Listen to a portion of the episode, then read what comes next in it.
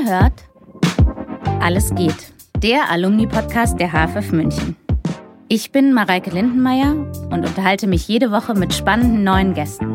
Alle sind AbsolventInnen der Münchner Filmhochschule. Wir reden über alles. Die Zeit nach dem Studium, Höhen und Tiefen, Kochrezepte, Hochbeete und Gedichte. Schön, dass ihr uns zuhört. Viel Vergnügen mit der neuen Folge. Herzlich willkommen zu einer neuen Folge von Alles geht, dem Alumni-Podcast der HFF München. Ähm, ich habe eine tolle Gesprächspartnerin mir gegenüber sitzen, Pauline Rönneberg, Absolventin der Abteilung 4 Dokumentarfilm und Fernsehpublizistik. Ich kann es jetzt ganz schön sagen inzwischen. Beeindruckend. Pauline, wie schön, dass du da bist. Wir brauchten ein paar Anläufe, aber jetzt hat es geklappt, dass du hier sitzt und ich freue mich sehr, dass du da bist. Ich freue mich sehr, weil das ist eine große Ehre und Freude und gerade mit dir, Mareike, ja. jetzt ein bisschen reden zu können.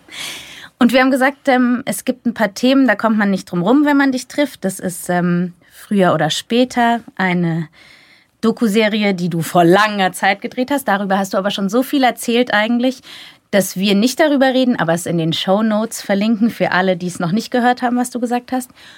Und gerade aus sehr aktuellem Anlass einfach, weil du Mitinitiatorin bist von Angst fressen Kino auf, dem Appell von jungen Nachwuchsfilmemachern und Filmemacherinnen. Wenn du dazu doch ganz kurz uns was sagen kannst, dann hören wir es auch. Ich finde es nur wichtig, dass es ja, sehr gerne, ähm, weil, wir, weil es ist einfach ein sehr wichtiges Thema. Deswegen haben wir das auch initiiert und wir haben aber natürlich gar nicht damit gerechnet, dass das so eine große Sache irgendwann wird.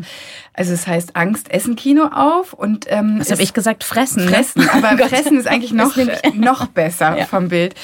Ähm, nein, und das ist eigentlich ein ein Hilferuf, ein Stimmungsbild, ein ähm, ein Appell an unsere Branche ähm, wo wir eigentlich darauf aufmerksam machen wollen, dass wir FilmemacherInnen, die jetzt gerade so nachgekommen sind in den letzten Jahren, Absolventinnen von den deutschen Filmhochschulen, ähm, seit der Pandemie sehr kämpfen, um unsere Debütfilme und vor allem eben auch das Kino lieben und gerne das Kino am Leben erhalten wollen. Und natürlich gibt's die Streamer und ähm, tolle andere Formate mittlerweile, aber ähm, wir wollen eigentlich darauf aufmerksam machen, dass ähm, wir auch richtig Lust haben, großes Kino zu machen und dass es aber gerade sehr schwer ist, das finanziert zu bekommen. Und äh, was uns sehr überrascht hat und aber auch echt den Rücken stärkt, ist, dass mittlerweile wir sind über 1000 UnterzeichnerInnen aus der Branche und vor allem davon ein bisschen weniger als die Hälfte sehr etablierte Filmemacher und aber auch Filmschaffende aller Gewerke. Ähm, da sind Schauspieler dabei, tolle ähm, aber eben auch RegisseurInnen, aber auch Szenenbildner, Kameraleute. Also alle wünschen sich mehr Mut und mehr Innovation äh, im Kino. Und ähm, genau, und deswegen schauen wir mal, was daraus noch entsteht. Wir sehen jetzt mal zu, dass wir, wir haben jetzt eine Arbeitsgruppe gegründet, um so ein bisschen äh, auszuloten, was sind denn die Punkte, die uns helfen würden, ähm, Kino machen zu können in der Zukunft. Und ähm, damit werden wir versuchen, auch an die Politik zu äh, treten, um zu sehen, ob man das in dieses neue Filmfördergesetz irgendwie ein bisschen mit reinbekommt. Weil der Nachwuchs hat einfach keine Lobby, haben wir gemerkt. Ähm, ich finde das insofern auch ein wichtiges Thema, weil es wird so oft etwas angeklagt oder etwas ähm, beklagt und dann aber nicht konstruktiv auch nach Lösungen gesucht, so, sondern es wird so die Klage in den Raum gestellt. Und ich habe das Gefühl, um irgendwo hinzukommen, man will ja eigentlich das Gegenüber mitnehmen und nicht ähm, oder will es mit, zu einer gemeinsamen Lösung und deswegen finde ich das sehr gut zu hören, also dass ihr ja, das war eine lange Überlegung auch, wie motivierend schreiben wir diesen Text. Es gibt jetzt gerade so ein bisschen die Tendenz, habe ich auch das Gefühl, überhaupt in der Gesellschaft, entweder so vernichtendes Urteil oder ähm, die Missstände gar nicht erst anzusprechen, sondern hauptsächlich so auf positiv ja. zu gehen. Wir haben uns für eine Dramaturgie entschieden ähm, in dem Text, die quasi erstmal in der Krise anfängt, wie mhm. jede gute Geschichte, und aber sehr hoffnungsvoll endet mit, dem, mit der Hand, die wir ausstrecken und mit der Liebe, die wir geben wollen in das Kino und ähm, mit dem Wunsch, auch gemeinsam nach Lösungen zu suchen. Aber ich habe das Gefühl, dass es auch gar nicht nur den Nachwuchs betrifft. Wir hatten hier gerade Nina Grosse war gerade hier und hat auch ganz extrem zu Mut aufgerufen. Deswegen, also ich bin hoffnungsfroh, dass ihr auch über alle Generationen hinweg Unterstützer findet. Ja, nee, total. Das, das ist das Fatale gerade. Also ich habe das auch jetzt gemerkt, erst als ich eben mit diesen vielen tollen Filmschaffenden, die schon lange in der Branche sind, im Kontakt war durch diese Initiative, dass alle sagen, wir sind ähm, gerade sehr ratlos, weil es ganz, ganz schwer ist, Kino noch zu machen, weil mhm. eben durch die Pandemie die Leute, die in Kino investieren, einfach verunsichert sind. Und ich mhm. glaube, da braucht man wieder mehr, mehr Sicherheit. Und vielleicht ist es auch so ein, so ein deutsches Ding, dass man in Krisen dann nicht auf mutige Sachen und Innovation setzt, sondern auf Sicherheit, was meiner Meinung nach, aber das jetzt sehr individuell betrachtet, eigentlich der gänzlich falsche Weg ist. Weil ich glaube, wenn eh gerade alles im Wanken ist, dann ist der Zeitpunkt, mal was Neues zu versuchen. Sehr gut. Wir werden in den Show Notes auf jeden Fall auch zu euch verlinken. Dann kann man das alles genau lesen und dann, genau. Man kann auch noch unterzeichnen, wenn man möchte. Sehr gut. Ähm, genau, dann finde ich, gibt es ja in deinem, du arbeitest ja gerade noch ganz viele andere Sachen auch. Ähm, wir haben das kurz vorher, ganz kurz im Vorgespräch, dass ich noch auf einem alten Stand war, weil du ein Projekt heißt, hast, das heißt Milch und eines, das heißt der Kuckuck und dann noch ein ganz anderes, das man jetzt auch bald sehen kann. Ne? Aber erzähl uns doch erst ganz kurz, was Milch und der Kuckuck ist. Ähm, oh, das sind zwei ganz verschiedene äh, Stoffe. Äh, der Kuckuck, damit fange ich mal an. Das wäre mein fiktionales Langfilm-Kinodebüt. ähm, und das ist ein Stoff, der mir sehr am Herzen liegt, weil er aus einem sehr persönlichen Ursprung kommt und dann aber sich ganz frei natürlich weiterentwickelt. Aber es ist ähm, ja so ein Genremix aus Psychothriller und Tragikkomödie, erzählt aus der Perspektive von einem achtjährigen Mädchen. Mhm. Und dieses achtjährige Mädchen ähm, ist überzeugt davon, dass sie Schuld hat an dem Tod ihrer Mutter. Ähm, es geht um Schuld in dem äh, Film. Und zwar haben die ein Spiel gespielt, wenn man den Kuckuck rufen hört. Und dann fragt man, Kuckuck, Kuckuck, sag mir doch, wie viele Jahre lebe ich noch? Und ähm, das Mädchen hat, also die Mutter hat gerufen und das Mädchen hat gezählt und ihr fällt dann eine Flasche runter und der Vogel fliegt auf und hört eben auf zu rufen bei einem gewissen Alter und das tritt dann ein. Und dadurch entwickelt sich eben durch dieses magische Denken oder diesen scheinbaren Fluch, der ja gar nicht der Grund dafür ist, dass die Mutter ähm, gestorben ist, aber so eine fixe Idee, dass dieses Kind verfolgt wird von diesem von dieser mhm. Figur der Kuckuck, von diesem todbringenden Vogel. Man hört den auch immer wieder in dem Film rufen. Es spielt ein Jahr nach dem Tod der Mutter. Genau, und dann kommt eben die große Schwester, die hat einen neuen Freund, ihren ersten richtigen Freund, und der ist ein junger Polizist. Und der sagt das erste Mal, als er dieses Mädchen sieht, zu ihr, Kuckuck. Und ab da okay. oh yeah. bleiben wir eben in, in der Perspektive dieses Kindes und sehen, wie sie fatalerweise alle Sachen auch anders interpretiert, eben aus einer Kindersicht. Und ich glaube, das ist was, was mich sehr interessiert, dass man diesen Film als für Erwachsene eben auf einer ganz anderen Ebene rezipiert, weil man mhm. jede Szene, man versteht die Dinge anders, weil man sie anders einordnen kann als mhm. dieses Kind und weil keiner mit diesem Kind spricht. Und wir sehen aber, dass es so eine fatale Spirale annimmt. Und das, ja, das würde ich sehr gerne machen, aber es ist gerade schwierig zu finanzieren weil alle sagen, hm, eine Kindersicht interessiert doch keinen Erwachsenen, interessanterweise. Oh. Ja, schwierig. Es gibt ja tolle Filme eigentlich, die aus Kindersicht erzählt sind. Also gibt tolle Beispiele, aber das hat eben zum Teil auch mit Mut zu tun. Spannend. Ich hätte jetzt eher gedacht, dass es zu düster ist vielleicht, aber dass das Kind das Argument ist, finde ich auch interessant.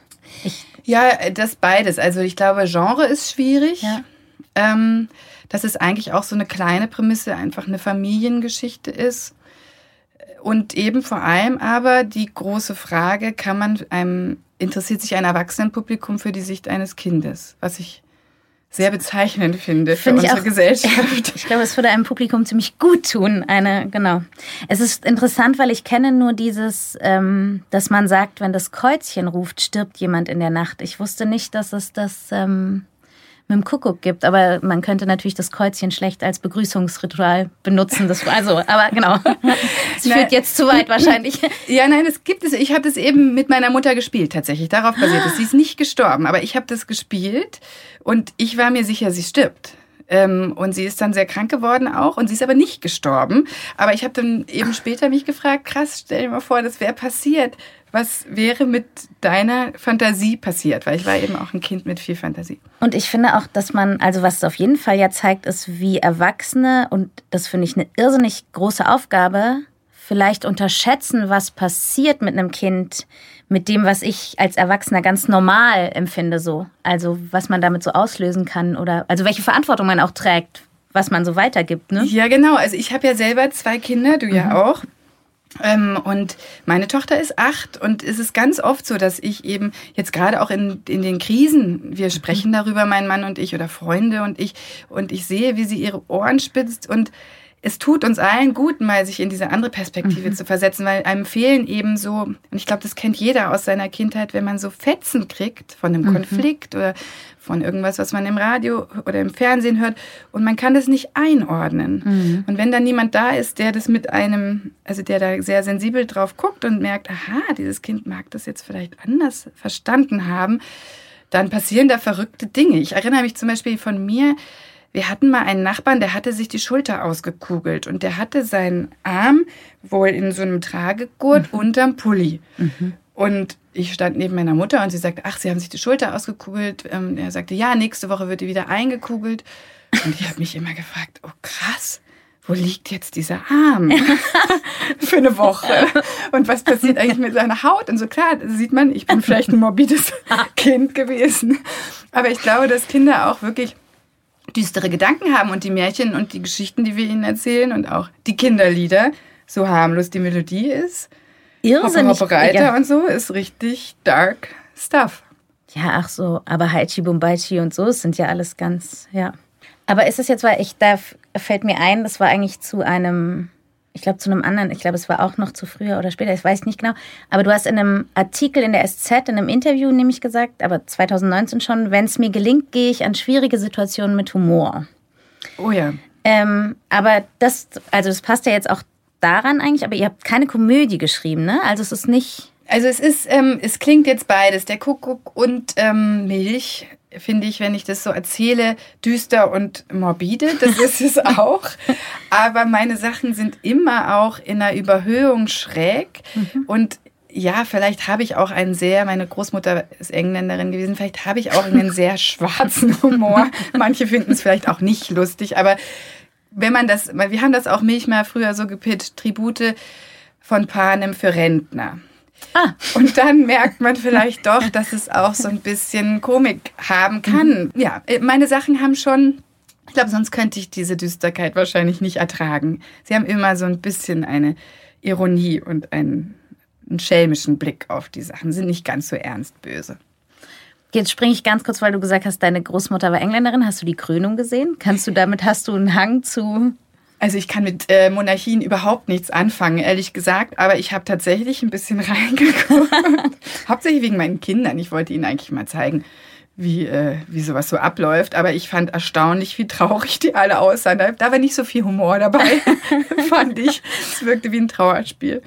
Aber interessant, weil es doch so diese Faszination für diese Königs- oder diese Zeremonien sind es wahrscheinlich gar nicht die Königshäuser, sondern so dieses bombastische und inszenierte. So ist das was uns da so zustaunen lässt, oder? Wahrscheinlich. Ja, wahrscheinlich ist äh, The Crown äh, ja auch deswegen so erfolgreich, weil das ist ja eben wie eine Serie, die man live miterleben kann, ähm, wo es auch immer wieder zu Skandalen und Konflikten kommt und so. Ich glaube, da die das zeigt eigentlich nur, dass die Menschen Geschichten und Rituale und so mhm. große Bilder irgendwie brauchen, vielleicht mhm. auch, um sich in was reinzuträumen. Ich habe keine Ahnung, warum, aber doch wie so eine Telenovela eigentlich, immer so ein Auf und Ab und es, ist, es bleibt immer spannend.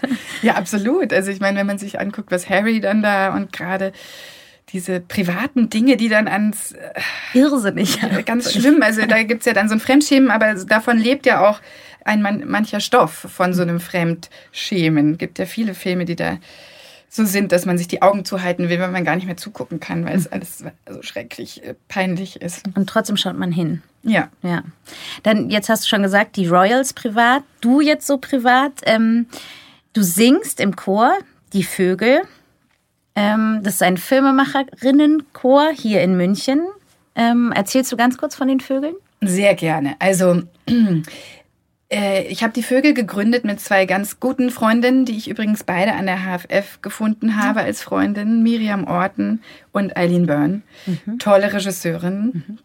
Und aus meinem Jahrgang. Und es ist eh toll, was wir für ein Freundeskreis geworden sind aus der HFF raus. Mhm. Und wir uns sehr unterstützen, auch beruflich.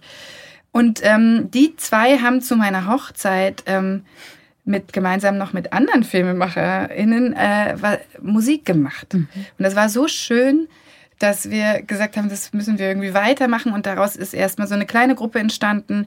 Ähm, und jetzt äh, gibt es uns fast schon acht Jahre und wir sind eben nur Filmschaffende und mittlerweile gibt es uns in Berlin und in München, die mhm. Vögel. Und ähm, wir singen nur Filmmusik und trinken dabei und äh, lachen dabei. Wir sind kein sehr disziplinierter Chor, sage ich mal. Aber es macht wahnsinnig Spaß. Ja, jeden Mittwoch. Man kann, ne, das schreiben wir in die Shownotes, wo man hinkommen muss, um mitzusingen. Aber ihr singt ganz speziell für euch arrangierte vierstimmige Filmmusiken, ne? Also es ist extra für euch geschrieben, hat ja, ja, genau. Also wir haben einen ganz tollen, ähm, der ist, glaube ich, selber eigentlich Komponist und war an der Musikhochschule und Moritz Külps heißt er und der arrangiert für uns Sachen, die wir uns wünschen. Also wir stimmen dann immer ab, worauf hat man Lust und wir singen eben extra nicht nur so Sachen, die schon so offensichtlich sind, so wie Sister Act oder so. Da haben wir gar nicht so viel Lust drauf, sondern eher auf Sachen, von denen man nicht denken würde, dass man sie singen kann. Also zum Beispiel so Nightcall ist ein gutes Beispiel. Das ist ja ganz viel Synthesizer-Musik und Moritz Küps schreibt das dann so für uns, dass wir gewisse Laute und Geräusche machen, die dann irgendwie so klingen sollen wie Synthesizer-Musik. Und ähm, genau, das ist so ein bisschen der Spaß dabei, dass wir Sachen singen, die sonst so ganz untypisch sind, Filmmusik zu singen. Genau. Cool. Ja. Finde ich super. Und ihr trefft euch einmal die Woche, ne? Ja, genau. jeden Mittwoch um halb acht im Mucker in der Schwere Reiterstraße. Jetzt habe ich es doch gesagt. ist doch gut. Und ähm, dann haben wir, da haben wir auch vorhin kurz drüber geredet und ich finde es lustig, weil ich habe heute erst gelernt, ähm, ich finde irre toll, du backst Brot.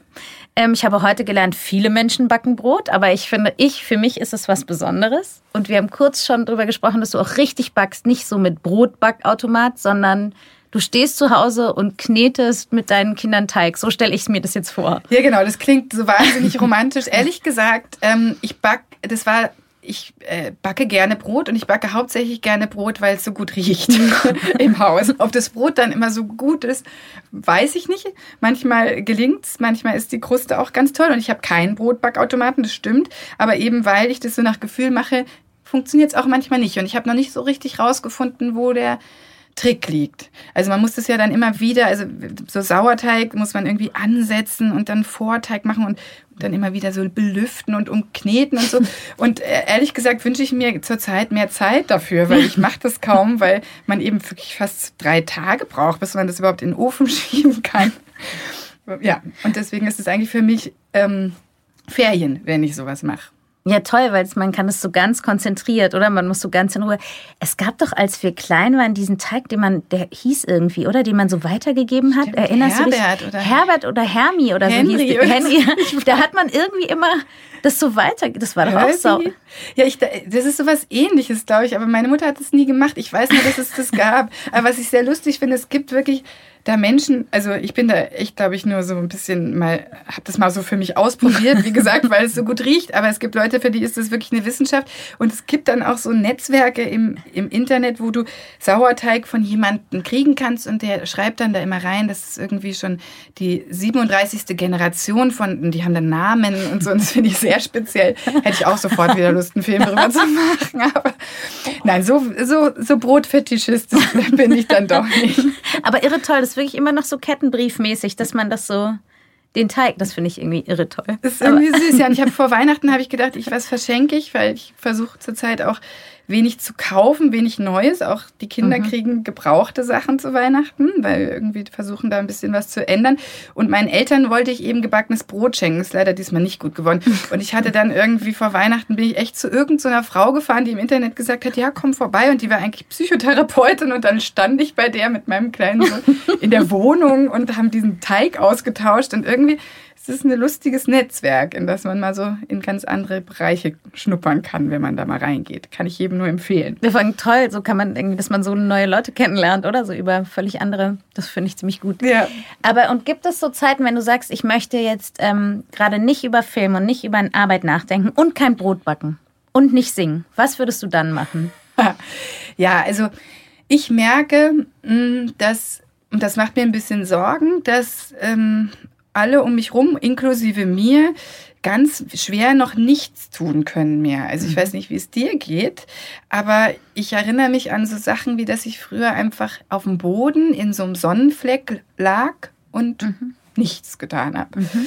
Und ich versuche das gerade ein bisschen zu trainieren, weil ich das auch als Mutter wichtig finde, dass ich nicht, man merkt mir das an, wenn ich mit den Gedanken die ganze Zeit irgendwo bin, selbst mhm. wenn ich eigentlich gerade nicht arbeite. Und gleichzeitig ist es ja auch schön an unserem Beruf, dass Geschichten immer weiterarbeiten im. Kopf. Aber genau, wenn ich die Zeit habe, dann versuche ich mit meinen Kindern zu sein. Mein Sohn ist vier, mit dem kann man ganz tolle Sachen spielen, so mhm. richtig voll ins Spiel gehen. Und ich habe zwei Hühner und einen Hund und äh, genau, ich gehe mit dem Hund spazieren, da habe ich auch meistens mhm. gute Ideen. Ah, und frische Eier immer, oder? Frische Eier, Ach, genau. Und Brot. Ich möchte gern, wie du merkst. ich möchte gern zu dir zu Besuch kommen mal. Bitte, weil ich muss auch was Verrücktes dazu erzählen, weil irgendwie habe ich ein Wahnsinnsglück gehabt letztes Jahr. Ich habe einen Trüffel in unserem Garten gefunden. Ich glaube, die Hühner haben den Trüffel irgendwie ausgebuddelt und da kommt jetzt immer einer nach. Aber okay, ich würde einen Trüffel wahrscheinlich nicht mal erkennen, wenn er bei mir. Im, also ich habe noch nicht mal einen Garten, damit fängt es an. Aber ich bin nicht sicher, ob ich einen Trüffel erkennen würde. Wie hast du? Meine Tochter hat den erkannt, was auch wieder dafür spricht, dass ich gerne esse, dass sie das überhaupt weiß, wie sowas aussieht. Nein, Felix, mein Co-Autor, hatte mir zum Geburtstag so einen ganz kleinen Trüffel geschenkt. Ah. Und daher wusste sie, glaube ich, wie das aussieht. Und dann ähm, sind wir zum Viktualienmarkt zusammengefahren und haben denen unseren Trüffel gezeigt. Und die meinten, oh ja, das ist ein guter Trüffel. Dann haben wir Trüffelrührei gemacht und Genau. Jetzt gucken wir mal, ob der wiederkommt im Herbst. Aber das ist ja total, weil ich wollte gerade sagen, meistens kennt man ja nur geriebenen Trüffel, wenn überhaupt. Und Ihr seid einfach morgens aufgestanden und die Hühner haben mit einem Trüffel. Nee, die haben, glaube ich, so geschart. Die scharen ja irgendwie immer und der guckte so aus dem Boden raus. so ein Schau Irgendwann musst du nicht mehr arbeiten, weil ihr einfach vom Trüffel lebt. Das wäre natürlich auch eine Option. Äh, oder ich finanziere meine Filme, weil ich sonst keine Gelder dafür habe. mit Trüffeln mit aus dem Hühnerstall. Das finde ich, ja, find ich eine gute Idee. Lustig, weil alles mit dir führt sich immer so zum nächsten. Ich wollte eigentlich mal sagen, wie bist du denn bitte zur Landwirtschaft oder zu Filmen über Landwirtschaft? Landwirtschaft, aber vielleicht hat es sich ja auch so angedeutet in deinem Leben, oder? Hühner, Trüffel.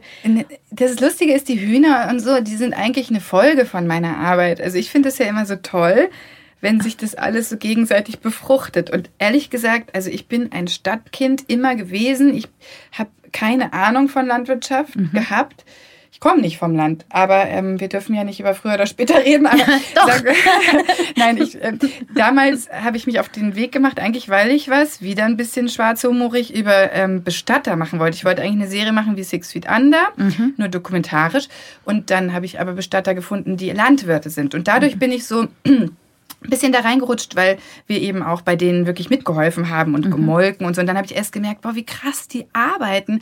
Und wir alle konsumieren und trinken Milch und äh, essen äh, Brot, aber wir denken nicht so richtig drüber nach, wie viel Arbeit dahinter steckt.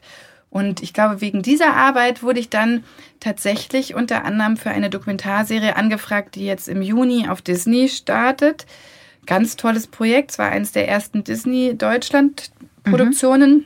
Eine Serie über regenerative Landwirtschaft. Mhm. Und da habe ich so viel gelernt. Also es ist nicht nur eine Wissensserie, sondern eigentlich eine Serie über Menschen, die kämpfen für eine Veränderung. Und weil mir das Klimathema wirklich selber wichtig ist, ähm, fand ich das so eine Win-Win-Situation, dass ich meine Arbeit tun kann und vielleicht was Gutes tun kann, indem die Leute was lernen. Kannst du dazu ja. so ein, jetzt habe ich dich unterbrochen, aber nee. ich finde nur, weil du sagst, ähm, regenerative Landwirtschaft, ja. ja. Ich finde, ich kann mir schon was vorstellen, so in meiner kleinen Mareike-Fantasie, aber eigentlich nichts Greifbares, ja. ja.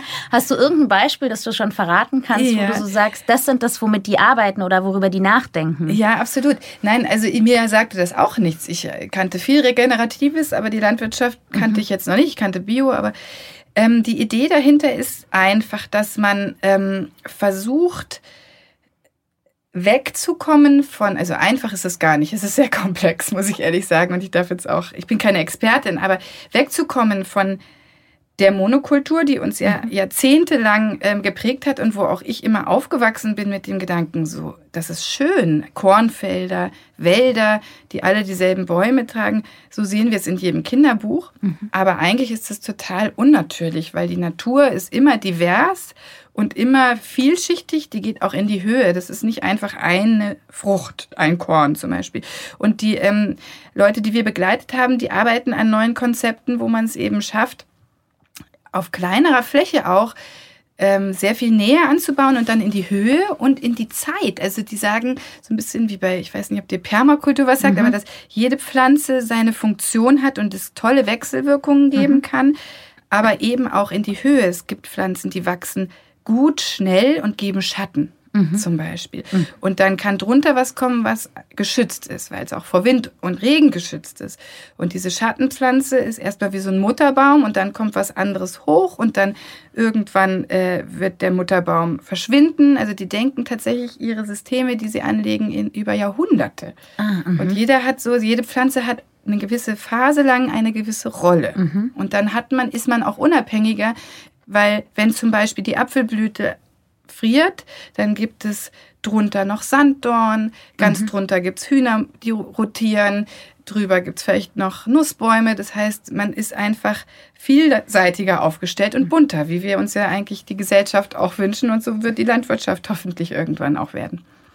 Also siehst du, weil ich habe mir lustigerweise hat die Sendung mit der Maus, die ich immer mit meinen Kindern gucke, ich auch, genau, hat ähm, nämlich sowas gezeigt, dass die so ein Beet gebaut haben über einem Fischtank und wo irgendwie der Fischkot in den und da habe ich gedacht, sowas ist das genau vielleicht genau, auch, ne? Ist das, genau, ja. siehst du, ah, dann habe ich genau nämlich doch, sowas ist das ist eigentlich ein super Beispiel, dass man eben auch Dünger, also weil wir düngen ja viel mit Phosphor und Phosphor ist ein endlicher Rohstoff und der wird auch immer von irgendwo weggenommen. Man mhm. ignoriert ja immer, dass die Dinge, die man benutzt, irgendwoher kommen. Mhm. Und die Idee da ist eben, dass man auch Tiere wieder viel natürlicher Lebensraum haben mhm. lässt und deren Dung eigentlich nutzt zum Düngen. Mhm. Also dass äh, die Ausscheidung von den Hühnern oder von, von Kühen, die dann eben frei unter diesen Baumstreifen leben, da ähm, wieder Dünger reinbringen. Mhm. So ein bisschen wie in der Sendung. Ist, ja, ich habe es doch verstanden. Ja, richtig gut.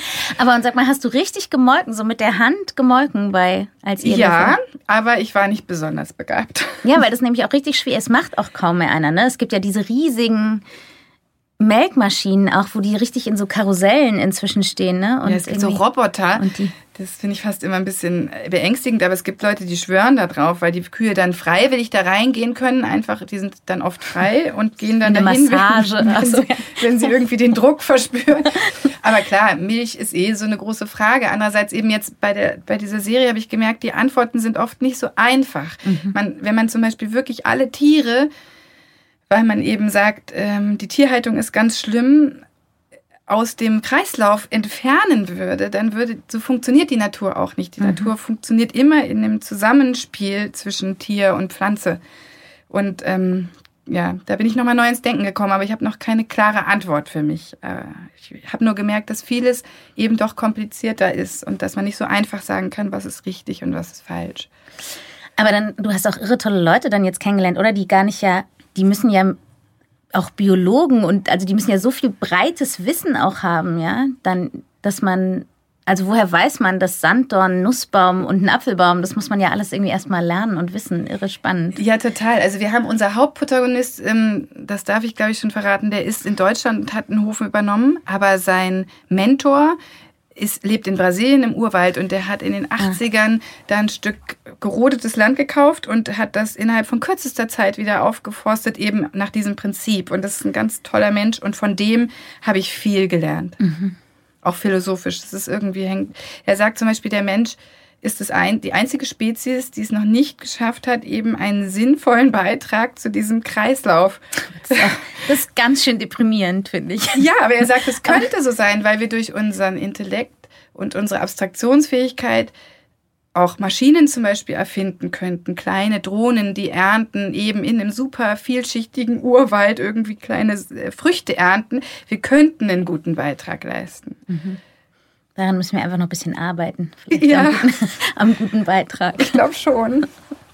Und du hast es vorhin selber angesprochen, es ist so dieses Netzwerk hier, wenn man von hier kommt und wir haben es irgendwie immer, das ist wunderschön, weil es kommt immer so von selbst wieder, dieses Bandenknüpfen und sich hier so ein Ausgangspunkt und Freunde und Verbündete zu suchen, hat in, für dich auch total funktioniert, oder? Wenn man so. Ja, absolut. Also ich immer wieder, also ich habe ein paar Freunde aus der Schulzeit noch, mit denen ich sehr gerne bin.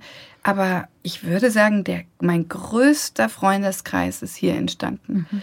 Und ich glaube, das ist auch, liegt in der Natur der Sache, weil wir Filmmenschen so verrückt sein müssen, diese Arbeit immer weiter zu machen, die so schön ist, aber kaum jemand sie von außen wirklich nachvollziehen kann, warum wir da so getrieben durch die Welt rennen und Filme machen.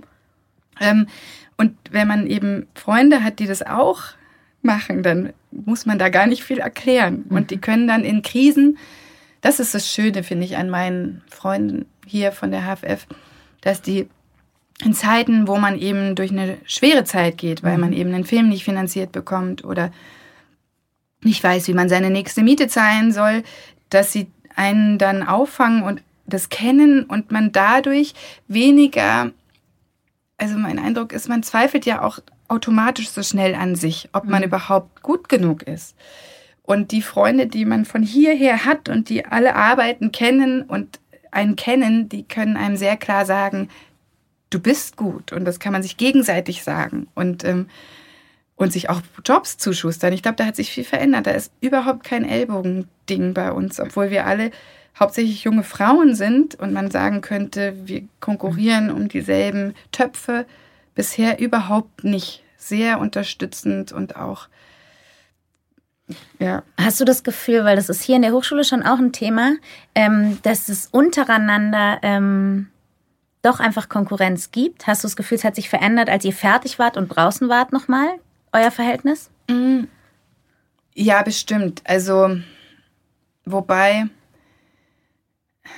also ich glaube, das Schlimme ist in, am, am Studium, also das Tolle ist, dass man Filme machen darf und das Schwierige ist, dass man dann sieht, dass jeder unterschiedlich damit Erfolg hat, mhm. zu unterschiedlichen Zeiten. Mhm. Und dann wird man sehr schnell konfrontiert mit etwas, ähm, wo man sich eben fragt, bin ich vielleicht einfach nicht so gut wie diejenige, ähm, und wenn man aber wirklich befreundet ist, dann ähm, gönnt man das im Bestfall jemand und dann unterstützt der einen wiederum oder diejenige einen. Ähm, es hat sich, ja, je mehr wir jeder schon mal einen, ich glaube, je mehr wir uns gefunden hatten in unserer eigenen Sprache und was uns ausmacht, waren wir auch keine Konkurrenz mehr, weil mhm. wir machen ganz unterschiedliche Filme. Ich glaube, dass das so eine große, schöne, wichtige Wahrheit ist, dass man so das Wohlwollen haben kann, wenn man versteht, dass das gar nicht der eigene Weg ist, dass es einem gar nichts helfen würde in dem Moment, ne? So. Ich glaube, das dauert natürlich auch, das verstehe ich auch, dass man das natürlich nicht von Anfang an, ich verstehe das, wenn dann jemand in Huf Premiere hat und man selber nicht, das fühlt sich ja auch blöd an. Also es ist ja. Klar, ja, und das ist auch so hart, weil ein Film ist ja immer mhm. man selber. Ja. Das ist einfach ein großer Teil von einem und es kommt meistens, wenn er gut ist, aus dem Herzen und das schmerzt einfach, wenn Klar. die anderen nicht sehen, dass das äh, wichtig ist, dieser ja. Film, und den gar nicht erst zeigen oder so. Total. Nur weil sie einen nicht verstehen. Ja, ne? weil sie einen verdammt nochmal nicht verstehen. Ja. Ja. Guck mal, wir haben leider schon ein Zeichen gekriegt, was verrückt ist, dass unsere Zeit, dass wir schon ähm, am Ende sind. Aber es gibt immer diese letzte wichtige Frage für mich. Im Oktober anfangen, hier zu studieren, egal was. Was würdest du sagen, macht auf jeden Fall, genießt auf jeden Fall, vergesst nicht. Was wäre so dein Rat? Für die, die jetzt äh, mhm. im Oktober anfangen? Ja. Ähm, seid darauf gefasst, dass ähm, man eben durch Höhen und Tiefen geht und dass diese Tiefen eigentlich die entscheidenden Zeiten sind und nicht die Höhen, finde ich, wo man über sich was lernt, über das, was man, was einem im Innersten bewegt und daraus kann man eine ganz große Kraft schöpfen dann aus so einem Tal, um einen neuen Film zu machen und habt keine Angst davor, Wunden zu zeigen in euren Filmen. Also und seien sie nur irgendwo Katalysator für einen Stoff oder so, weil ich glaube, ja, je näher man euch kommt beim, bei Stoff, desto besser funktioniert er. Guck mal, da kann ich gar nicht mehr so viel dazu sagen, weil ich das irre toll finde. Ich danke dir sehr, dass du hier warst. Ich finde, dass du ganz viele sehr spannende Sachen erzählt hast. Ähm, ich viel von dir noch lernen kann. Ich freue mich, diese Serie zu sehen. Ähm, meine Welt hast du gerade schon ein kleines Stückchen besser gemacht. Noch vielen Dank, dass du mein Gast warst, Pauline. Vielen, vielen Dank, Mareike, dass du mit mir, äh, dass du mir zugehört hast und ich habe viel zu wenig dich, über dich erfahren. Das machen wir jetzt gleich noch in der Cafeteria. Aber ja, nein, vielen Dank und für alle, die auch das überhaupt angehört haben. Danke. Bis bald. Bis bald. Das war Alles geht für diese Woche. Ich bedanke mich sehr für die Unterstützung, natürlich bei der HFF München und beim Freundeskreis. Die Show Notes und alle Infos zu jeder Folge findest du auf der Webseite zum Podcast. Wenn dir gefällt, was wir hier machen, freue ich mich sehr über Sterne, Likes, Herzen und Weiterempfehlungen. Ansonsten lass uns gerne einen Kommentar oder Feedback da. Bis nächste Woche bei Alles geht.